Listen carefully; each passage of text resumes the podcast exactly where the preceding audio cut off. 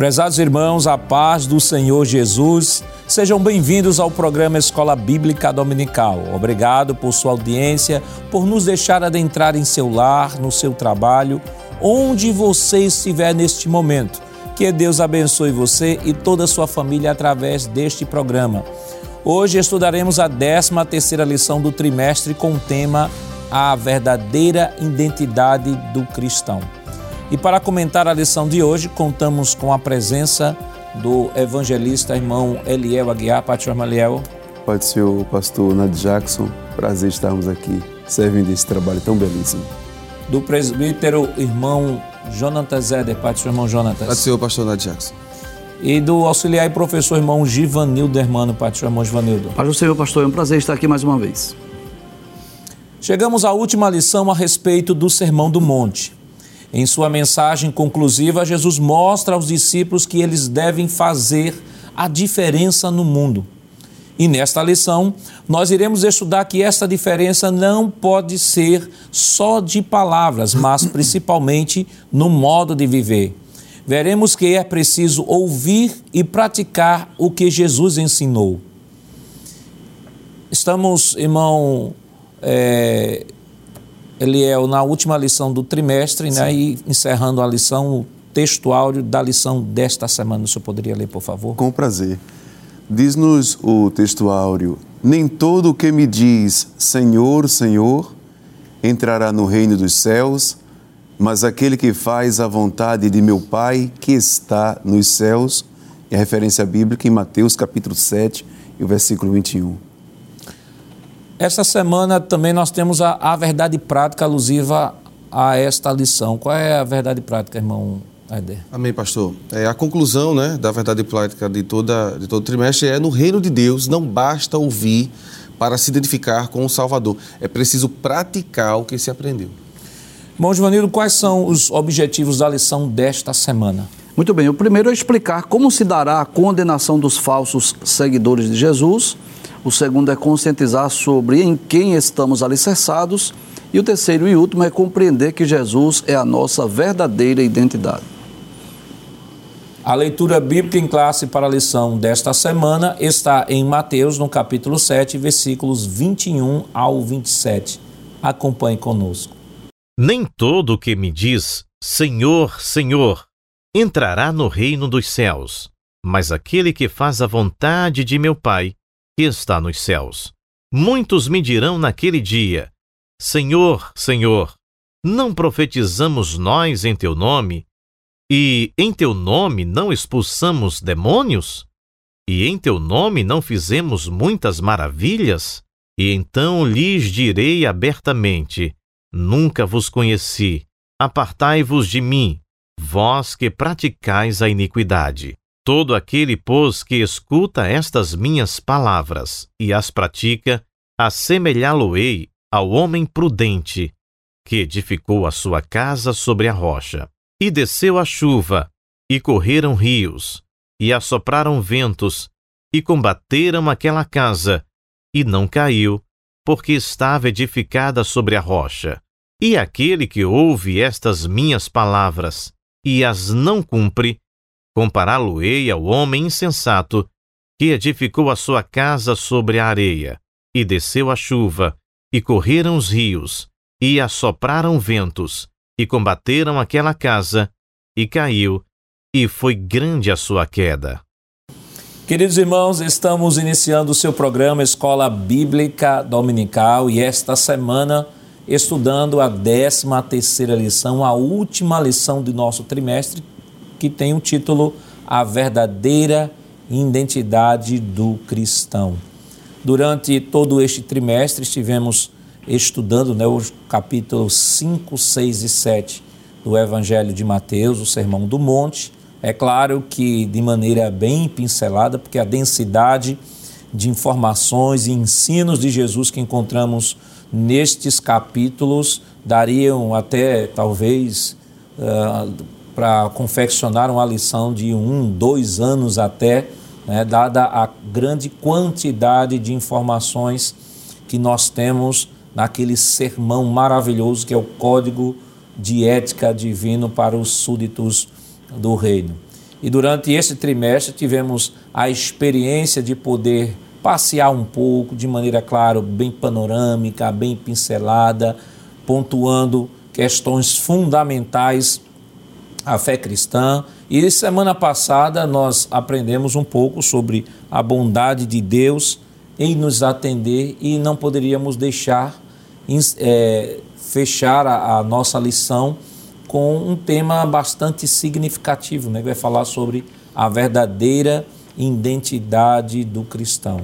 Desde o capítulo 5 ao capítulo 7, estivemos aprendendo verdades que devem ser colocadas em prática na vida de todo servo de Deus, na vida daqueles que são nascidos de novo e que agora, no, na lição desta semana, nós estaremos aprendendo algumas verdades fundamentais que dizem respeito à verdadeira identidade do cristão. É o momento do juízo, quando há de se identificar aquele que de fato é verdadeiro cristão daquele que não é cristão verdadeiro.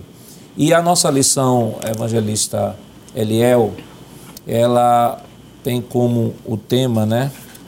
Tem como tema é, a verdadeira identidade do cristão. É importante para o professor que nos acompanha, sempre a gente e sempre fazemos isso aqui no programa da escola, de iniciar sempre a lição a partir do título, porque a, o título ele encerra de maneira de maneira condensada, de maneira simples, né, todo todo o assunto que é de ser delineado dentro do conteúdo da lição. E é importante que se comece pela, pelo tema da lição, é, a verdadeira identidade do cristão. O que, é que a gente pode falar sobre identidade? Pastor Jackson, quanto à identidade, revela-nos o conjunto né, de características que é, mostra uma coisa, uma pessoa. E, segundo o dicionarista Rouais, fala muito sobre isto, que ele diz que é o conjunto da, das qualidades da personalidade de alguém, conjunto de características individualizadas que distinguem uma pessoa, uma coisa, como dissemos, é a soma de caracteres. E isso nos faz lembrar, é, em várias passagens bíblicas, nós vamos encontrar homens e mulheres. Eu gostaria de citar, segundo o livro dos Reis, capítulo 4, e o versículo de número 8, diz o texto: Sucedeu também um dia que, indo Eliseu a Sunem, havia ali uma mulher rica, a qual reteve a comer pão, e sucedeu que todas as vezes que passava, ali se dirigia a comer pão. E ela disse a seu marido: Eis que tenho observado que este que passa sempre por nós é um santo homem de Deus. Então ele era observado. Isto é algo que é pertinente a todos, né? E descobre-se as características, o conjunto que compõe aquela pessoa. Isto revela a identidade. Faz ligar o pensamento justamente que está escrito em, em 2 Coríntios, capítulo 1 Coríntios, perdão, capítulo 4, versículo 20. O texto nos diz: Porque o reino de Deus não consiste em palavras, mas em virtude. Então, não necessariamente se fala, não, não necessariamente se verbaliza, mas o comportamento, né? As características que compõem uma pessoa vai se descobrindo ao longo do tempo. E isto liga-se muito ao pensamento do, do que diz que alguns estudiosos supõem que o caráter e as características da personalidade são frutos do desenvolvimento com base na experiência de cada um obviamente condicionadas ao ambiente, ambiente do lar, ambiente da comunidade, ambiente da escola, ambiente do trabalho, não é isto? Na sua prática e também no desenvolvimento da sua comunicação, e isto é sendo vista de forma em massa até. E eu acho até interessante essa expressão né, que o senhor citou, né, o homem de Deus, né? Isto. Porque ela fala muito, né, irmão uhum. Éder? porque fala homem de Deus, ou seja, o homem que pertence a Deus e o homem também que tem o caráter de Deus. Perfeito. E, e essa lição de hoje, não é? E é importante já pontuarmos isso para o professor que está nos assistindo, que essa lição hoje é o fechamento de tudo que Jesus eh, iniciou lá atrás, no capítulo Isso. 5, não é? Exato. Ele está dizendo o seguinte: se você se identifica comigo, seu comportamento deve ser o meu. E é por isso que no primeiro ponto, né, do sub, primeiro subponto, é, é colocado que a nossa fé não deve ser regida apenas por por palavras. É claro que o senhor vai abordar isso de uma forma melhor, mas a ideia de Jesus nessa questão da temática de hoje é dizer o seguinte: não apenas se identifique comigo, não apenas diga que é meu, se comporte como eu me comportaria, não é? A gente tem textos bíblicos para falar sobre isso, mas eu acho que o próprio texto bíblico, não é? Vamos abrir nossas Bíblias, é, é o capítulo 7 e o versículo 21. Veja o que diz esse versículo, né? Eu, eu até marquei aqui na minha lição como sendo o ponto principal da aula de hoje.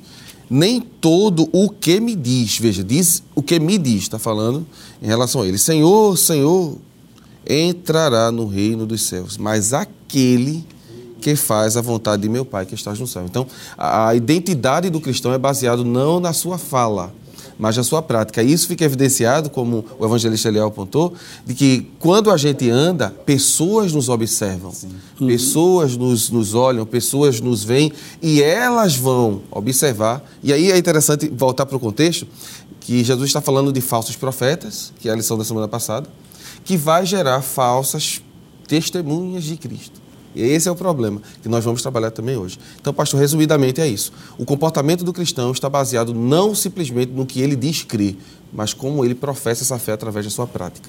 Irmão Givanildo, o texto, texto é bastante denso, né? Nós temos aqui, primeiro momento, primeiro parágrafo, vamos assim dizer, vai falar dessa, dessa revelação daqueles que falam e não fazem.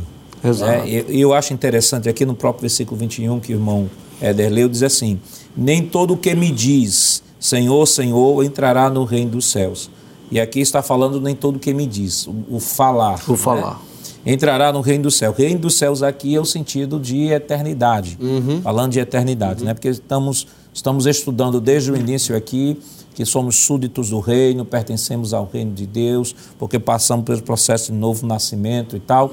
Mas o reino de Deus aqui descrito está falando da eternidade, porque ele diz assim: é, nem todo que diz Senhor, Senhor entrará no reino dos céus, mas aquele que faz a vontade do meu Pai, de meu Pai que está nos céus. Então nós temos aqui um, um dilema, um- uma dialética aqui. Nós temos aqui dizer versus fazer. Fazer. Não é aquele que diz Senhor, Senhor. Ou seja, às vezes tem até uma retórica bonita, às vezes tem até, até um palavreado maravilhoso Erudito. tem uma, uma estrutura ah, de pensamento teológica até refinada, mas o que Jesus está dizendo é assim, olha, não adianta falar se, você não não, faz. se não Só participa do reino aquele que faz a vontade do meu Pai e que não se limita a ficar apenas no discurso. É interessante nós observarmos isso, pastor, que durante esse sermão do monte, o sermão da montanha, né, as verdades, os ensinos de Jesus,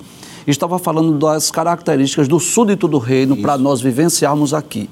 Então ele quando fala, né, desde as bem-aventuranças, todas as características que nós vimos, né, o cristão como sal da terra, como luz do mundo, fala das características do verdadeiro súdito do reino.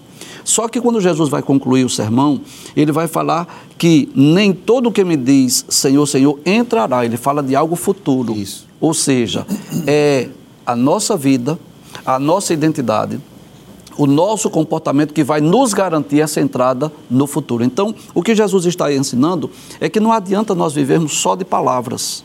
Inclusive, isso nos faz lembrar é, o texto lá de Isaías, capítulo de número 29, versículo de número 13, que é uma repreensão de Deus acerca dos filhos de Israel.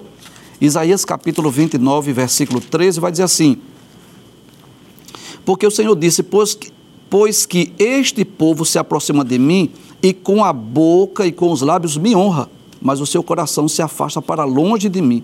E o seu temor para comigo consiste só em mandamentos de homens em que foi instruído. Então, o que era que estava ocorrendo com o povo de Israel? Até eles honravam a Deus de lábios, mas o seu coração estava distante. E Jesus vai fazer menção Exatamente. não é? No capítulo 15 do Evangelho escrito por Mateus, nos versículos 8 e 9, Jesus vai fazer menção a muitos seus contemporâneos, né? fazendo E a menção a mesma texto. crítica, se prestar atenção, Exato. é a mesma crítica que Deus faz no Antigo Testamento. Exato. Aí ele diz assim: Este povo honra-me com os seus lábios, mas o seu coração está longe de mim. Então não adianta nós termos não é, apenas confessar Jesus, apenas falar. Quantas pessoas não é, que dizem assim: Ah, eu já sou cristão, não é, eu já sou evangélico, Jesus já mora no meu coração. O discurso é até bonito muitas vezes, mas só que a sua prática ela não condiz com as suas palavras. Inclusive, de forma bem ilustrativa, é, a gente falando de identidade, todos nós temos uma cédula de identidade. Isso. E aquela cédula de identidade, de forma ilustrativa, eu falo, ela tem a nossa foto, os nossos dados pessoais, né? a digital, A, a- a- a- digital, como é que diz? A Impressão digital. A impressão digital, a nossa filiação, a nossa naturalidade, dá- traz as nossas características. Então, aquela cédula de identidade, quando necessário, nós vamos fazer uso e alguém vai conferir as informações. Vai até olhar a foto e olhar para nós para saber se somos nós mesmos. É. E a identidade do cristão, Glória do súdito do reino, é olhar para nós e ver Cristo. Glória a Deus. Se me permite, quando o professor Givanildo falou eh, que as pessoas citam, eh, já tem Jesus como Salvador e Senhor. Essa é a questão. Essa é a questão, né? Jesus como Salvador, que bênção e Senhor da nossa vida. Se somos nós mesmos. É. E a identidade do cristão, Glória do súdito do reino, é olhar para nós e ver Cristo. Glória a Deus. Se me permite, quando o professor Givanildo falou eh, que as pessoas citam, já tem um Jesus como Salvador e Senhor. Essa é a questão. Essa é a questão, né? Jesus como Salvador, que bênção e Senhor da nossa vida. Uhum. Senhor que nos rege, Senhor que nos orienta, o Senhor que nos instrui, Uhum. não é isso?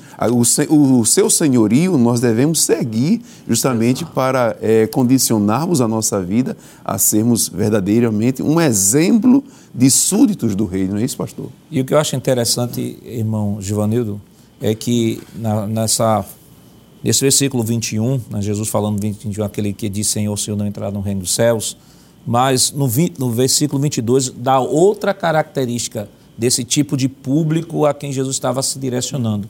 Não só aquele que diz Senhor, Senhor, ou seja, fica só do âmbito do discurso, mas estes também tinham uma característica especial.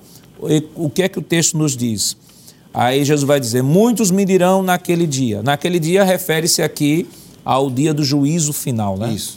Então Jesus, muitos me dirão naquele dia, falando do futuro, né? Sim, do julgamento. Do futuro. Senhor, não profetizamos em teu nome, e em teu nome não expulsamos demônios, e em teu nome não fizemos maravilhas. Então, é, evangelista Liel, a gente percebe aqui o seguinte: em primeiro lugar, a gente vê que eles eram ortodoxos em sua profissão de fé.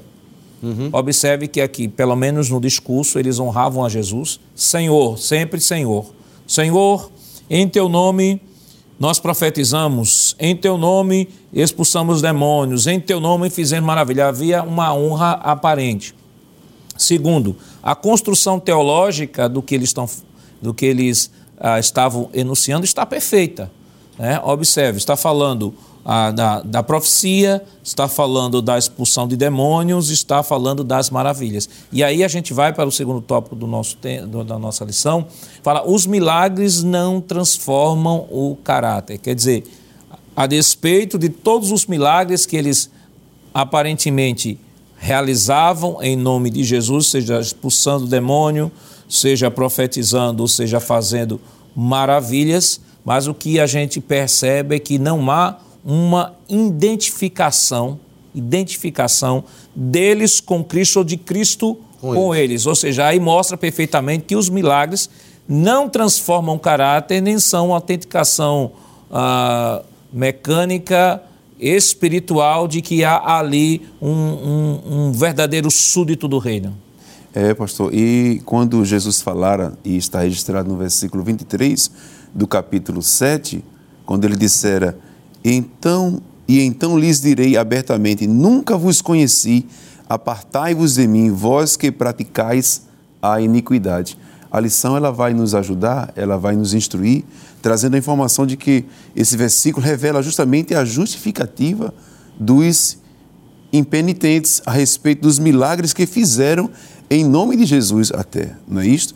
E infelizmente muitos passam a, a é, passam a pensar que realizar, como nos diz a lição, grandes milagres ou desenvolver grandes ministérios em nome de Cristo é a prova de fazer a vontade de Deus. E a lição nos instrui, a palavra do Senhor nos ensina que nosso Senhor, quando do seu ministério terreno, nunca se impressionou Foi. com essas lisonjas. não é verdade? Ele nunca se impressionou com as lisonjas humanas e a própria Bíblia ela rechaça essa falsa é, é, essa falsa piedade, essas, essas características que assim se revelam. O que me faz lembrar, irmão Éder, é que uma certa vez, quando Jesus mandou os discípulos expulsar demônios, fazer milagres e tal, os discípulos voltaram alegres, felizes. Ó oh, Senhor, se nos sujeitam os demônios. Isso. Olha, ah, os demônios se nos sujeitam, as enfermidades são expulsas. Jesus diz assim: Não vos alegreis porque se vos sujeitam os demônios mas alegrai-vos no fato. E aqui olha a identidade. Isso. No fato dos vossos nomes Está. estarem escritos no céu. É. E pena para esses que estão sendo citados aqui, porque eles não estão. Né? O texto é muito forte uhum. e diz que Jesus não os conhece. Não conhece. Não. Significa dizer que não é salvo, não é convertido. Não é. Agora, a parte mais densa e pesada dessa, dessa afirmação é que isso se dará no juízo final. Isso. Então nós vamos ter que conviver com gente assim. É. Que às vezes, ah, é, é, ele faz milagres, ele faz isso, mas, mas não tem uma vida santa. Uhum. Porque é interessante que o termo que Jesus utiliza para pecado é iniquidade. iniquidade. Não é um pecado cometido por um deslize, é algo premeditado. Uhum. Não é? A palavrinha dica no grego dá um peso muito grande a isso. E Jesus diz assim: como você pode se identificar comigo e amar o pecado, viver em pecado? A autoridade está no nome. Sim, né? sim. É, no nome sobre todo o nome. Isso, isso nos leva a Filipenses. Eu sei que a gente já estourou o bloco. Filipenses capítulo 2. Vamos abrir nossas Bíblias para a gente ler esse texto, né? Veja que interessante. Filipenses, capítulo 2, versículo de número é, 10, é, 8, 9 e 10. Achado na forma de homem, humilhou-se a si mesmo, sendo obediente até a morte e morte de cruz. Pelo que também Deus o exaltou soberanamente, lhe deu nome, olha que interessante isso, que é sobre todo o nome, para que ao nome de Jesus se dobre todos os joelhos no céu na terra e debaixo da terra, e toda língua confessa que Jesus Cristo é o Senhor para a glória de Deus Pai. Então, Jesus conquistou o seu nome e autoridade baseado no seu sacrifício e na sua obra.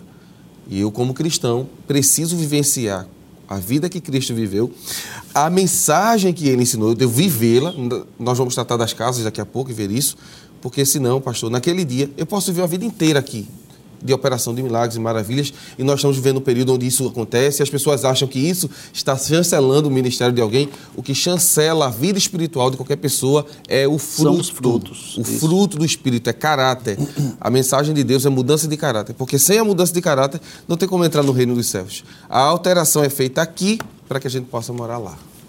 Qual é a relação que existe entre os dons e o fruto? É importante? O que é mais importante para a igreja? Os dons ou os frutos? Mas isso é claro, nós estaremos comentando depois do nosso rápido intervalo. Voltamos já.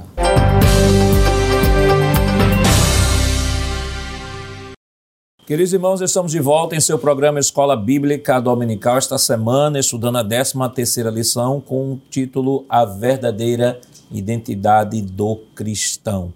Na, no bloco passado, nós havíamos comentado né, sobre o versículo 21 e 22, 21 ao 23, melhor dizendo, da leitura bíblica em classe, e aí surgiu desta, em, ou em decorrência deste, dessa sequência de textos, a relação entre fruto e dons.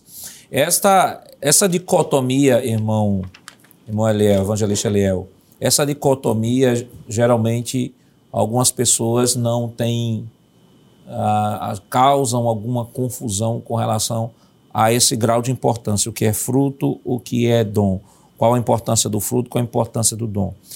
Alguns podem até à luz desse texto aqui até minimizar a importância dos dons na igreja. Sim. Aí dizer, tá vendo? Aí, ó, expulsava demônio, profetizava, fazia maravilha, então o que vale disso? O mais importante é o fruto. Só que quando nós falamos de fruto e dons, é, é interessante que a gente nos, nos remetemos logo a, aos escritos paulinos. Sim. Né? Coríntios, capítulo 12, capítulo 13, capítulo 14. E estrategicamente o capítulo 13, que fala sobre o amor, a relação do fruto, está no meio entre o capítulo 12 e o capítulo 14, que fala sobre os dons. Ou seja, é importante que o professor atente para esse fato, para que não possa levar a esse extremo e achar que aqui está minimizando a questão dos dons. Os dons são importantes para a igreja, são ferramentas que Deus da igreja são necessários para o desenvolvimento do Do ministério, fortificação do corpo de Cristo, etc.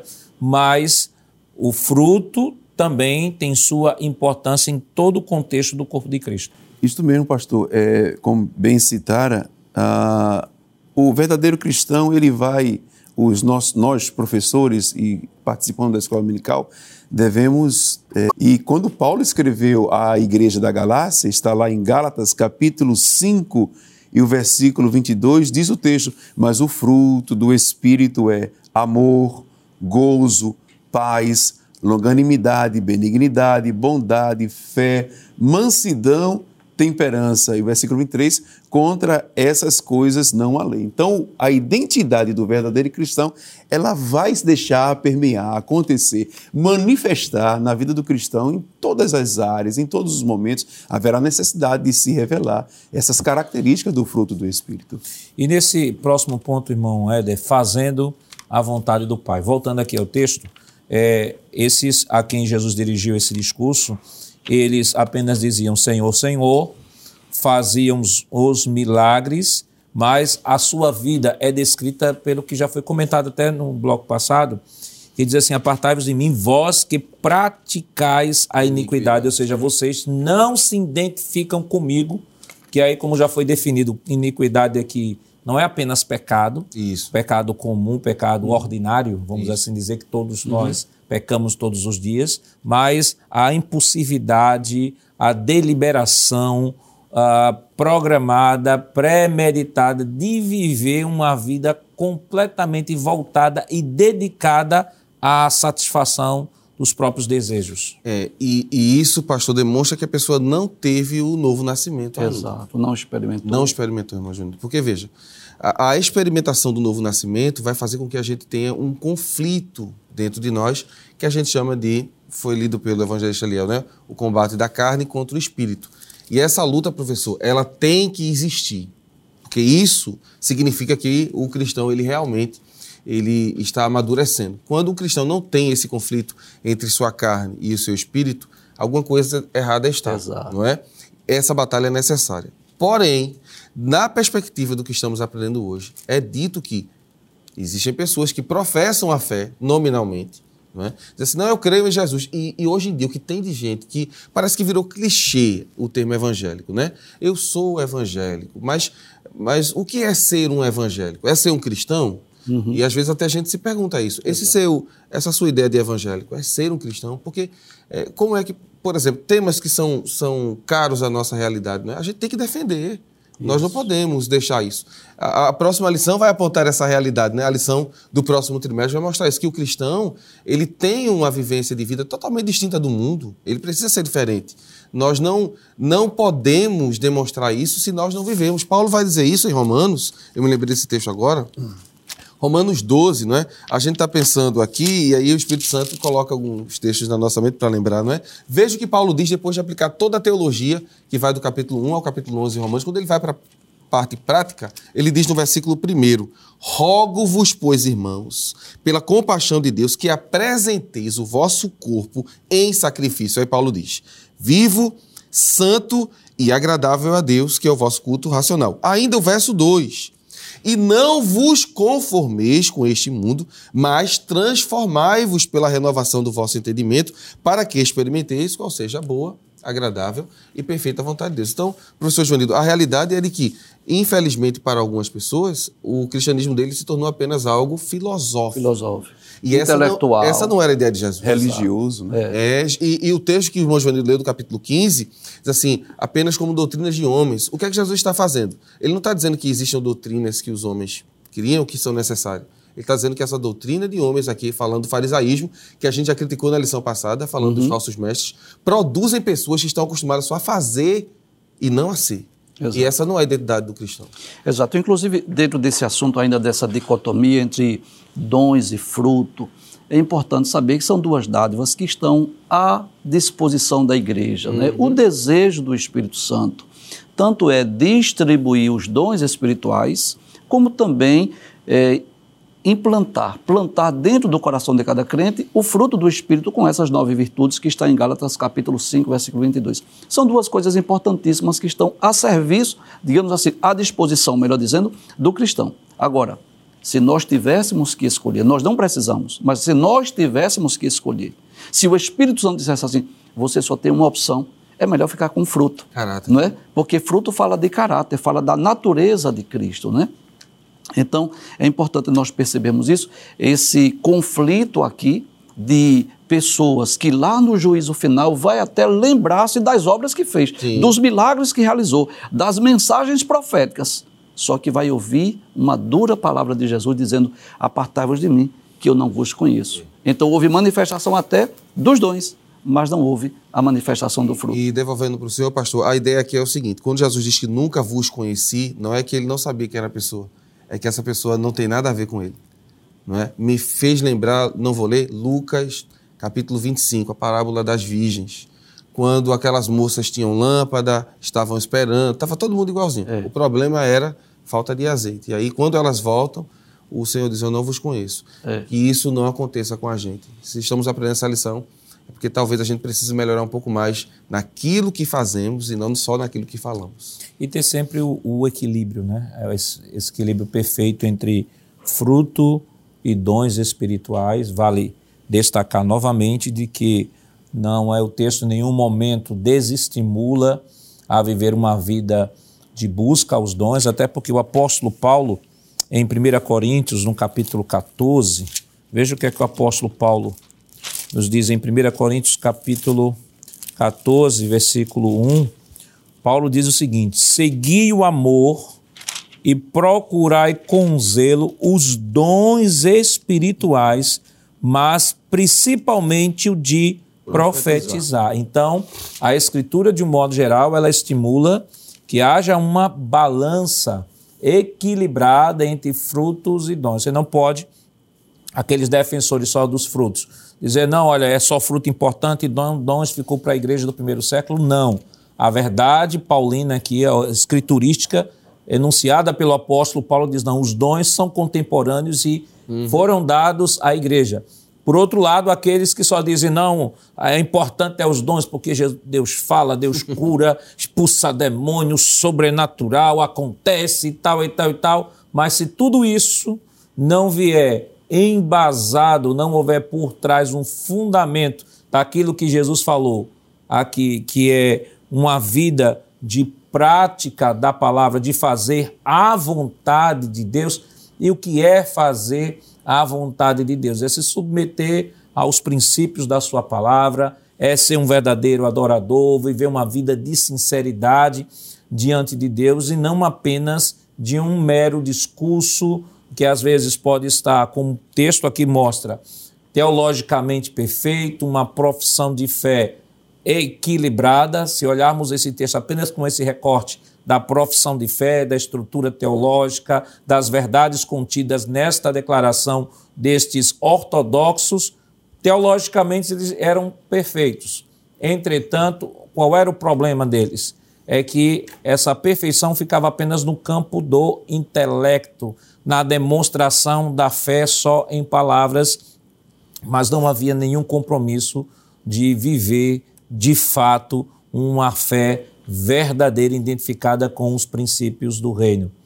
Mas a nossa lição também está falando sobre dois homens que construíram cada um uma casa e o que diferenciou um do outro foi onde a casa foi construída.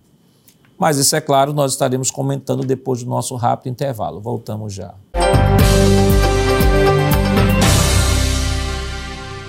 Queridos irmãos, estamos de volta para o último bloco do seu programa Escola Bíblica Dominical. Esta semana estudando a 13 terceira lição que tem como título A Verdadeira identidade do cristão. É, no bloco anterior, nós comentamos o versículo 22 ao versículo 23, né, sobre aquele tipo é, de cristão que falava, mas não vivia. Né? E isso pode ser bem descrito né, no versículo 21, aquele que me diz, Senhor, Senhor, mas aquele que não faz a vontade, mas aquele que faz a vontade de Deus, ou seja, aquele que diz Senhor, Senhor, não entrará no reino, mas aquele que faz a vontade. Então é dizer versus fazer.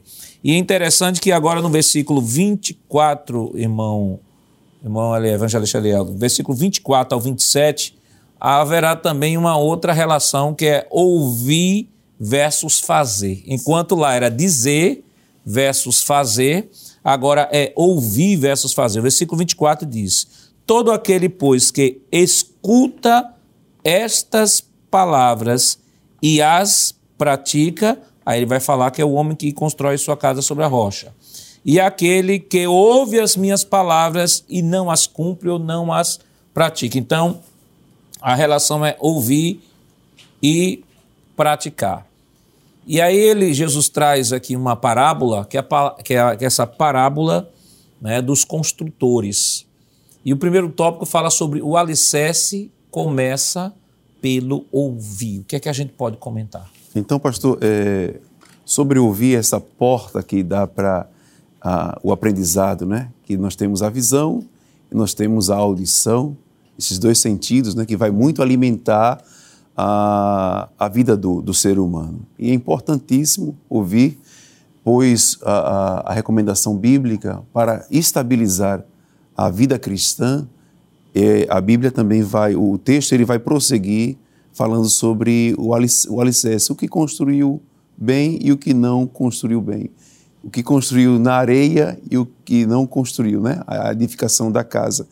A Bíblia fala, a palavra do Senhor eh, nos diz em Provérbios capítulo 7, o capítulo, perdão, Provérbios capítulo 12, o versículo de número 7. Transtornados serão os ímpios e não serão mais, mas a casa dos justos permanecerá. Em Isaías, ainda, gostaria de, na construção aqui do, da referência bíblica do assunto, Isaías capítulo de número 28 e o versículo de número 16, Diz-nos o texto sagrado: Portanto, assim diz o Senhor Jeová: Eis que eu assentei em Sião uma pedra, uma pedra já provada, pedra preciosa de esquina, que está bem firme e fundada. Aquele que crê não se apresse. Então, estabilizar a nossa vida cristã de forma firme em tudo que nós ouvimos na palavra de Deus, não é isso? nas é, benesses que o reino, o sermão do reino apresenta, que hoje é o fechamento da lição, no, nos mostra é, que o Senhor Jesus ele, ele afirmou que uma casa ela poderá resistir às, aos momentos tempestivos, né?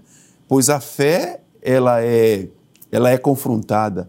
A vida cristã ela é confrontada uhum. em várias áreas, em vários aspectos e poder construir essa casa bem edificada, ouvindo o que a palavra ensina e ouvindo o que, uh, o, que se prega, baseando-se na palavra de Deus, o cristão, para todo o tempo, desde a tenra infância até a idade, é, vida de um ancião, né? uma vida idosa. Quantos, quantos cristãos hoje é, recomendam, falam, citam de todos os momentos, desde como Davi dissera, né? Fui moço, sou velho, não é isto? Os valores que a própria Bíblia nos mostra através de homens, mulheres, personagens da Bíblia que construíram a sua vida baseada em Deus, uma vida devocional no Senhor, né? olhando, tendo foco a, a, a genuína característica da vida, de, da, da vida cristã, faz nos construir em, para todos os momentos a, a certeza de que essa casa estará firmada, bem estabilizada. Uma coisa que me chamou a atenção, irmão Éder, nesta parábola, foi que aqui você percebe, claro, a continuidade do assunto que está sendo trabalhado. Uhum, uhum. As pessoas envolvidas nesta parábola, esses dois construtores, são pessoas que estão familiarizadas com as coisas em relação ao reino. Né? Aqui não é uma parábola que compara um justo com um injusto, um crente com descrente. Não. Mas é uma parábola que fala sobre, faz um contraste entre dois cristãos professos. Exatamente. E a diferença aqui não vai ser na construção, que a casa aparentemente foram construídas mesma. iguais, é, a perfeitas, mesma. né? A diferença aqui que Jesus vai falar é a base onde as casas foram construídas. É, e, e se a gente for falar das bases, né? Porque os dois ouviram e os dois construíram. Só que a grande questão é onde construíram, não é? O texto bíblico, vamos voltar para ele, o pastor fez a menção, não é? Verso 24 diz assim: Todo aquele que escuta estas minhas palavras, escutar é a primeira coisa. E ele diz: e as pratica. Então, a prática do que se ouviu, segundo Jesus, é construir uma casa na rocha. Então, é, é- é o evangelho genuíno, sem mistura, sem a necessidade de simplesmente demonstrar isso diante. Porque Jesus criticou muito isso deles. E as pratica. Então, a prática do que se ouviu, segundo Jesus, é construir uma casa na rocha. Então, é, é- é o evangelho genuíno, sem mistura, sem a necessidade de simplesmente demonstrar isso diante. Porque Jesus criticou muito isso dentro do Sermão do Monte, não é? Porque, vamos, voltar para o contexto. A grande questão aqui de Jesus é falar contra o farisaísmo, Sim, não é? exato. Porque Jesus chega até a dizer assim: façam o que eles dizem, mas não façam o que, que eles eles fazem. fazem. Porque eles gostavam, por exemplo, de aparecer, é, eles gostavam de, de estar nas praças demonstrando que o seu jejum estava ali. Jesus assim: vão, vão para o quarto. Quando você der esmola, não toque trombetas. Então, observe que as práticas estão corretas, não é? Na ortopraxia, estava tudo certo. O problema estava Na intenção na do intenção. coração. Que era ser visto. Né? Era- É, é exatamente a hipocrisia, o farisaísmo é isso. E Jesus disse que os servos do reino, pastor, não podem ter essas características. Então, ouviram, mas a questão é, como é que você as pratica? Não é? Porque a casa vai ficar em pé, como o senhor disse no, É. quando fez a pergunta ao pastor Eliel, o evangelista Eliel. Então, as casas ficam em pé. Aparentemente está tudo bem. O material aparenta ser o mesmo. Perfeito. Né? Quem olha de fora diz, ó, poxa, que bonito. Exato. Agora, para se construir na rocha, exige-se tempo. Não é? Eu me lembro quando nós éramos jovens, meu pai foi, fomos ajudar o nosso pai a, a levantar umas paredes lá na casa, e papai dizia assim: tem que cavar mais. Tem que cavar mais. A gente cavava um pouco e achava que já estava bom. Já tem que cavar mais. É, tem que cavar mais. Então, é- e outra coisa, cavar rocha não é algo simples. Então, isso fala de uma vida, de muita luta, de muita batalha, de um De esforço, dedicação, força de vontade. isso, de um cristianismo autêntico, ao Autêntico. ponto de levar você à exaustão até levantar a casa. E permita-me eh, ler alguns versículos no Evangelho escrito por Lucas, que ele vai falar com mais detalhes. Excelente. É, Lucas, como um historiador, né, ele, ele é mais detalhista. Capítulo de número 6, versículos 47 a 49, que também é o Sermão da Montanha, só que de uma forma mais resumida. Ele diz: Qualquer que vem a mim e ouve as minhas palavras e as observa, eu vos mostrarei a quem é semelhante. É semelhante ao homem que edificou uma casa e cavou. Olha aqui. Olha aí. E abriu bem fundo e pôs os alicerces sobre a rocha. Glória né? a Deus. E todo construtor sabe disso, Glória que antes de levantar as paredes é preciso fazer uma análise do solo e investir para baixo. É interessante que é, Uhum. Gasta-se muito em construção, em muitas vezes, eu estou falando agora de alvenaria, em, em não, em o que não é visto pelos homens. Uhum. Cava-se para baixo. Então é preciso areia, cimento, brita, ferro, para quê? Para que você possa estar tranquilo. Aí Jesus disse que esse construtor cavou, abriu bem fundo, pôs os alicerces sobre a rocha. Glória a Deus. Aí ele diz: vindo a enchente, bateu com ímpeto eh, a corrente naquela casa e não a pôde abalar. Glória Porque estava fundada sobre a rocha. Aí ele mostra o outro. Mas o que ouve e não pratica é semelhante ao homem que edificou uma casa sobre a terra, sem alicerces, na qual bateu com ímpeto a corrente e logo caiu, e foi grande a ruína daquela casa. Então o segredo está exatamente aí: cavar bem fundo sobre a rocha para que possa ter sustentação. E, e quando a gente olha para a vida cristã, que é fácil, se identificar com Cristo, a gente está dizendo que essa pessoa está fazendo a sua vida espiritual na areia, não é? Mas Jesus ensinou como é que se faz uma casa na rocha. Busca o Pai em segredo, faz as obras do Pai sem precisar de alardes. Ele fala até tocar Sem ser visto, né? Sem ser vistos pelos homens. Dá a glória a Deus. Essa mudança, pastor, ela só é perceptível por Deus. Na prática, o dia a dia vai mostrando a gente, mas a gente não, não tem condições, por isso que vem aquela questão do julgamento, a gente não tem condições de ver o tudo, mas haverá um dia que o Senhor estará diante de todos nós e ele, e ele saberá quem fez e quem não fez. Uhum.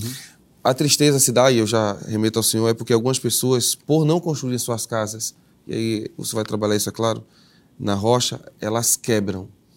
E o, o segredo da vida espiritual é esse: fazer uma vida espiritual com esforço, como o irmão Joanildo leu aqui se esforce, faça a sua parte, que Jesus vai fazer a dele. A tempestade vai vir, vem para todo mundo. Todos. Mas a questão é, se você sobrevive, só sobrevive se a sua casa estiver na rocha.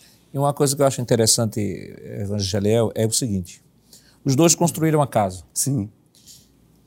Sem mencionar a chuva, a corrente, a tempestade e os ventos, aparentemente fizeram um excelente serviço. Mas aí qual é o diferencial que vai revelar quem fez corretamente?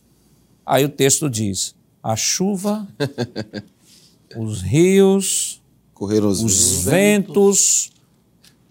É o fenômeno natural aqui descrito por Jesus. Que nós não podemos controlar. É que vai descrever, de fato, quem se preparou adequadamente para esta situação. É então, quando a gente uh, se deparar com esse texto, então percebe o seguinte: até certo momento se pode até confundir aquele que construiu a casa sobre a rocha com aquele que construiu a casa sobre a areia.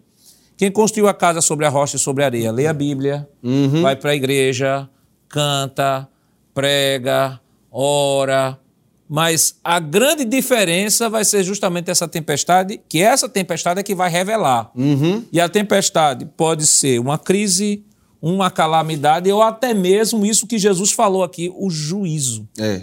E aí, enquanto for uma crise ou uma calamidade e a casa cair, ele pode reconstruir, né? Sim. Mas quando se a revelação for no juízo, não tem como. Não aí já não tem mais retorno.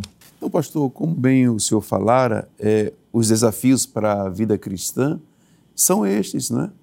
Quando Jesus é, tratou aqui no versículo 27, chuva, rios, ventos, ele faz essa metáfora para a, a demonstrar os desafios para com a casa, é necessário pensar, é importantíssimo analisarmos que a fé ela vai ser bombardeada, não é?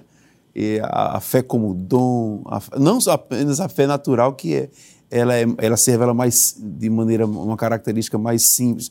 Mas haverá momentos que na nossa vida, em casa, na família, no trabalho, na universidade, no dia a dia, e não apenas é, os desafios para a carreira cristã com um nicho territorial, geográfico, não. Mas percebamos, depois da globalização, as coisas que surgiram que foram importantes ao mundo, veio somada também desafios para a igreja Isso. em todos os aspectos. Né? O que é dificuldade aqui, desafios aqui no Brasil, tem sido dificuldade em outros países e a gente não pode cair é, no pensamento dizer, dizer assim, ah, o problema foi na igreja, na, nos, com os irmãos lá no leste europeu, lá na Ásia, na África, na Norte América. Não, tudo isso tem se expandido para com todo o planeta. É importantíssimo. O cristão que está aqui no Brasil, e hoje o Programação da Rede Brasil, que atende mais de 137 nações, é importantíssimo pensar que as preocupações para a carreira cristã e a fé em Deus é para com todos